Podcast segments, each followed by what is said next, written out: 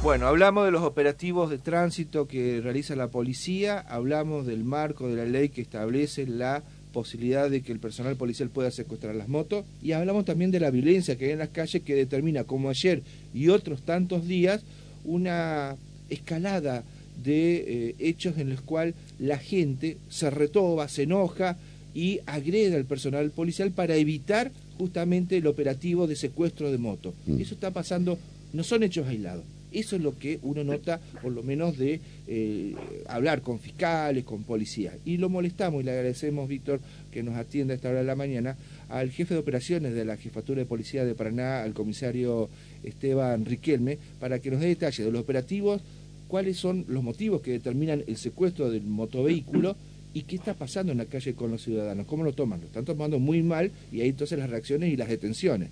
Eh, Esteban, un gusto, buen día, ¿cómo le va? Acá con Víctor lo estamos saludando. ¿Cómo anda usted? Buen día, Javier. Buen día, Víctor. Buen día, ¿cómo va? ¿Cómo anda? Bien, bien, bien. ¿Contento? Como siempre. No, como hincha de River el hombre, entonces... Ah. Bueno. Sin duda. y no lo disimula. Bueno, muy bien.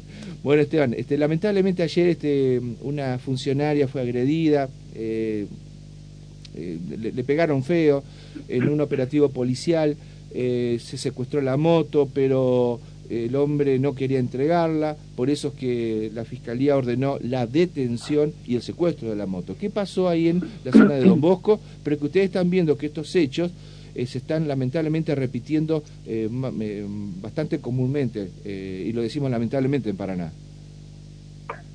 Sí, bueno, en el caso puntual de, el día de ayer, personal de comisaría 14 intervino como es de rutina, ¿no? En el operativo de tránsito que hacemos a diario, eh, en una situación con una persona mayor de edad, eh, al proceder a notificarlo de las infracciones que, que había cometido esta persona, bueno, obviamente no lo tomó bien y bueno, eh, en primera instancia le recriminó el accionar a la policía y en segunda instancia le aplica un golpe de puño a la oficial femenina que estaba interviniendo en el, en el procedimiento, obviamente con una lesión de carácter grave. Eso implicó la intervención inmediata de lo que es la, la justicia, ¿no?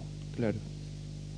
Por una causa de resistencia de la autoridad y lesiones en principio contra la funcionaria policial. Claro, el hombre obviamente con esta con este marco, cuando lo, la notifican a, a las fiscales, eh, ordena la detención inmediata. Exactamente, nosotros, para aclararle por ahí, eh, tenemos el marco regulatorio, ¿no es cierto?, de lo que es eh, la aplicación del régimen contravencional, que es para la aplicación de multa. Independientemente, cuando tenemos este tipo de situaciones, bueno, ya recurrimos ante una, una falta o una acción penal, digamos, ya tomamos intervención y, obviamente la fiscalía en turno. Claro, ese es lo que eh, el desenlace final que por supuesto repudiamos que es la agresión a la uniformada. Pero déjeme también decir, este Esteban, que no por culpa de usted, tal vez por culpa de nosotros los ciudadanos, no conocemos bien el modus operandi de, los operativos y por qué a una persona le tienen que secuestrar la moto, que tal vez con una multa puedes, eh, bueno, eh, tratar De, continuar el viaje y bueno, y así responder en, el juzgado de falta. ¿Por qué? ¿Cuáles son los puntos en los cuales se determina el secuestro de una moto? Para que la, recuérdele para que la gente sepa. en primera instancia yo creo que este tipo de, situaciones suceden no por una falta de educación vial para todos al desconocer por ahí lo que cuáles son las obligaciones que uno tiene para el momento de que transita con un vehículo, ¿no? Eh, bueno, el caso de ayer, el muchacho que iba en la moto tenía el escape libre. Exactamente, o sea, tenía alterado lo que es la, el elemento original de fábrica, ¿no es cierto? Y obviamente no cumplía con lo que es el, la aplicación del silenciador que, que se requiere, ¿no? O la reforma en este caso, que es una falta, digamos, eh, de emitir ruidos molestos o accesorios antirreglamentarios sería también. ¿Y eso ya está dispuesto el secuestro de la moto al encontrar ustedes un vehículo con estas características? Exactamente, y nosotros lo que hacemos más hincapié, por ahí vuelvo a decir, es en la, lo que es la educación vial propiamente dicha. Eh, en un operativo de tránsito lo que primero se le exige a la persona es, digamos, volcándonos a lo que es la seguridad, eh, el casco reglamentario. Que nosotros hoy en día por ahí podemos llegar a decir que hay mucha gente que ha tomado conciencia, ¿no es cierto? Y, pero existen, son menos los que existen sin, sin este tipo de, de, de, falta. Eh, se le controla lo que es el carnet de conducir, obviamente, tiene que ser auténtico, tiene que corresponderse a la categoría y tiene que estar en vigencia. ¿Por qué digo auténtico? Porque se han dado algunas situaciones ahora, sí. No la fecha, de que algunos carnets que son apócrifos. Sí, sí, muy, bastantes carnets de trucho están sacando ustedes de los operativos. Exactamente, obviamente tienen unos determinados puntos que el personal policial chequea para determinar realmente que son eh, verdaderos. La cédula de identificación vehicular, los seguros, eh, que son los, operativos más comunes que se hace acá en la... Después hay obviamente algunas faltas que se denominan que son subsanables, que en el cual eh, el personal policial le labra el acta y la persona puede, si subsana en el momento, puede ¿Y, y cuáles ese, eh, esas infracciones que le permiten al motociclista seguir con la moto, eh, ejemplo pero común, sí con la multa eh, teniendo ejemplo que común, solucionarla? Ejemplo común, el que más sucede a diario es cuando llevan el casco en el codo, es el más común, digamos, que es la falta de no colocárselo como corresponde, bueno, el personal policial le labra el acta y se lo hace colocar y puede continuar. Es uno de los casos más, más resonantes, digamos, que, que se puede subsanar. Por ahí cuando van, eh, sucede que van tres personas en moto, se puede subsanar también, se baja la persona que no corresponde y puede continuar el vehículo.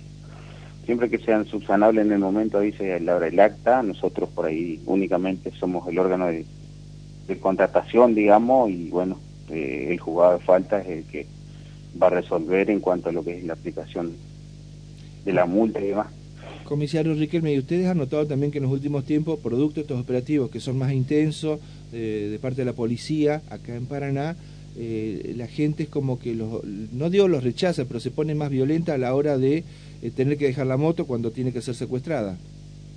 Yo creo que sentido común por ahí, son muy poca la gente que acepta una falta o una multa, ¿no?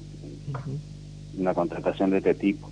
Pero vuelvo a decir, me parece que es por una cuestión de falta de educación vial, el desconocimiento propio de lo que de que existe una ley, de que cuáles son los requisitos que debemos cumplir al momento de, salir a la calle, yo creo que eso hace también a, a que por ahí se ofusque, ¿no? ¿Y cómo? Como que la gente por ahí toma como que es una cosa que lo aplica la policía por condición de la policía y no entiende que hay una ley que lo reglamenta, ¿no? Ahora, Allegrini, ¿no será que también eh, se está demasiado... Riquelme. Perdón, Riquelme. No, eh, eh, em, Riquelme hincha de River, no entiendo. bueno, no importa. este, ahora, ¿cómo es? Allegrini también. claro. Los dos. Por eso me confundí. Eh, no, ¿cómo es esto, Riquelme, que, digamos, ¿no creen que, que, que, que mm, son medidas demasiado estrictas o demasiado duras a la hora de aplicarla, a la hora del control este, y tener que llegar, por ejemplo, al secuestro de un rodado, eh, y eso provoca de alguna manera la, reacción de, la persona que viene manejando? Yo creo que estricta no, Víctor, porque es para todo por igual, o sea, eh, son medidas que, uno, o sea, lo podemos cumplir, digamos, toda la sociedad lo puede cumplir, no es que haya algo que es muy eh, difícil de, hacerlo, digamos, si no mm. sería para todos igual, mm. todos serían difícil de aplicar, de, cumplir, digamos. También creo que no son... ¿Y la, y la infracción, la infracción la, la, advierte más del lado del motociclista eh, que del automovilista o, es pareja? Mire, lo que pasa es que nosotros por ahí hacemos más hincapié en este tipo de, de rodados. De controles de, menor porte, digamos, el otro operativo ese más grueso lo suele hacer personal de tránsito, que nosotros lo trabajamos en sí eh, en conjunto también, o, asistimos a la colaboración de ellos cuando lo requieren. Y en lo que es en ruta, bueno, está volcado más a la Dirección de Prevención Vial, que son los que continuamente hacen los operativos en ruta. En ese caso sí están eh, más eh, propensos a la identificación de vehículos, autos y camionetas. Sí, claro, de auto y camioneta. Y en ruta, este, porque una de las quejas que por ahí este, he escuchado es que este, se ponen demasiado estrictos eh, los este, eh, aquellos que hacen el control de la documentación a punto tal que amenazan con el secuestro del vehículo. ¿En qué momento se, se puede secuestrar un vehículo? ¿O qué, qué infracción hay que cometer para secuestrar, para llegar a este, una situación realmente límite, ¿no? Difícil. Primero aclararlo, ¿no? La retención lo hacemos en este caso para la aplicación a lo que es la ley de tránsito, Sí. una, una contravención sería, hasta que la persona regla- regularice la- las infracciones que en su momento el jugador de falta va a determinar como, como tales, ¿no? Y después lo que es el secuestro, nosotros vamos ya directamente a lo que es una acción penal, digamos, ujú. son diferentes los... Por ejemplo, que dé un control de alcoholemia positivo. y exactamente, eso sería una, una infracción y bueno, amerita obviamente la, el- la retención del, del vehículo, ¿no? Claro, pero la retención entonces no opera en, en otras clases de infracciones, solamente es por el tema de la alcoholemia. Sí, o lo que yo le mencionaba recién, de alguna... Bueno, de alguna faltas- documentación apócrifa que se puede... exactamente, Claro, está bien. Exactamente. Está bien, está bien. Mm. De las, de las infracciones que yo le mencioné antes, antes Sí, sí, alguna falta de carnet de conducir, claro. no auténtico. El tema del casco, decía usted. El casco en el caso de las motos, No se lleva el casco, eso es motivo de, de secuestro de moto. Exactamente. Pero eso es más que nada una cuestión de educación vial y, No, eso es claro. y claro. toda la gente que por ahí lo aplique. No, no, claro, y además eso ha permitido, eso ha permitido que hoy por hoy, este, casi diríamos el 99% esté usando casco, ¿no? Mm, Bienvenido. Que, que Sí. bienvenido. Sí. Y obviamente repercute también en lo que es la, la prevención por ahí de los siniestros viales, ¿no? Claro, Claro. sí, totalmente. Eh, Esteban, ¿qué promedio de secuestro de motos tienen por día ustedes más o menos acá en Paraná? Retenciones de motos, nosotros estamos teniendo un promedio de 25, 30 motos ¿Por día? en lo que sí, sí, sí, sí. Todas las comisarías hacen una, dos o tres, depende. Eso primero No, habla operativo. del nivel de operativos que hacen ustedes en las calles. Primero, que son muchos, y uno, recién hablamos con Víctor, los ve. Eh, pero 25 muchos eh, motos. Sigue siendo mucho, ¿no? Sí, sí, diario. Y ese secuestro, diario. o sea, eh, no son infracciones comunes, es secuestro de moto por falta de casco, dice Sí, usted, de Sí, documentación. sí, sí, sí. Son retenciones, como le mencionaba recién, con todas las, obviamente en cumplimiento de lo que es la ley de tránsito y la regulación eh, provincial. Les recuerdo que ten- tenemos nosotros una regulación provincial y la ordenanza municipal que, Claro, que nos regula la ley está bien.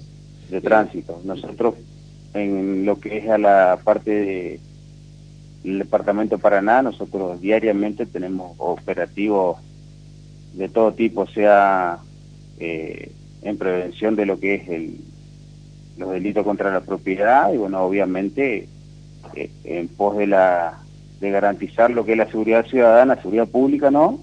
Eh, se colabora por ahí con eh, los recursos de la Dirección Operaciones, trabajamos en operativos de saturación, en bloque, que esto para que por ahí la gente lo entienda, es, trabajamos con cuatro o cinco recursos en una determinada jurisdicción, eh, media hora, una hora, y después vamos hacia otra, y lo vamos rotando todos los días para que toda la, la gente vea y, bueno, se sienta segura, ¿no? Ujú. Dentro de lo que es el, el plan de seguridad que tenemos nosotros acá. Tenemos muchas consultas de oyentes, le, le traslado algunas. Eh, ¿Se puede seguir mostrando por la AP Mi Argentina los papeles, o sea, en el celular Sí. mostrar? Sí, porque sí. parece que algunos policías no le dan la entidad y piden el- la documentación en papel. Mm, No me consta, pero sí, sí, se puede. Está, de, de hecho, nosotros tenemos hemos bajado lineamiento hacia el Perfecto. personal que, que trabaja de que ese tipo de... ¿Qué documentación? Eh, sería el seguro eh, y lo, lo otro que es conducir. necesario. Ca- carnet de carnet de conducir. conducir, la cédula de identificación del vehículo. Y bueno, obviamente vuelvo a reiterar porque por ahí la gente tendría que el carnet de conducir auténtico, que tenga la categoría para manejar, es decir, si tiene categoría de moto, manejar moto y si no puede manejar una camioneta, si tiene categoría de moto, digamos, Claro. para que lo entienda por ahí la gente. Y obviamente tiene que estar en vigencia. Claudio dice que él conoce, no sé hace qué tiempo, a una persona le secuestraron la moto simplemente porque tenía un problema con el guiño roto. ¿Pueden llegar, llevarle la moto? Nada, por- ¿no? No, no, no, no, eso no. Eso no. No me consta, pero bueno, eh, puede suceder. Bien. Bueno, tengo muchos más mensajes, pero eh, de alguna manera están sintetizados en eso. ¿eh? La sugerencia entonces, comisario, para evitar estos dolores de cabeza.